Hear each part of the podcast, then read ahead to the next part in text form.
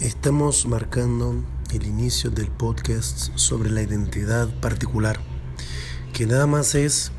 que la identidad de un, de un colectivo que tiene características propias,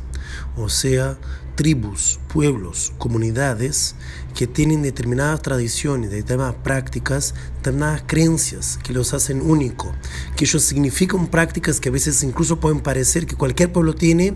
pero el significado que los dan es algo único y particular. Por eso eso nos llamamos de identidad particular.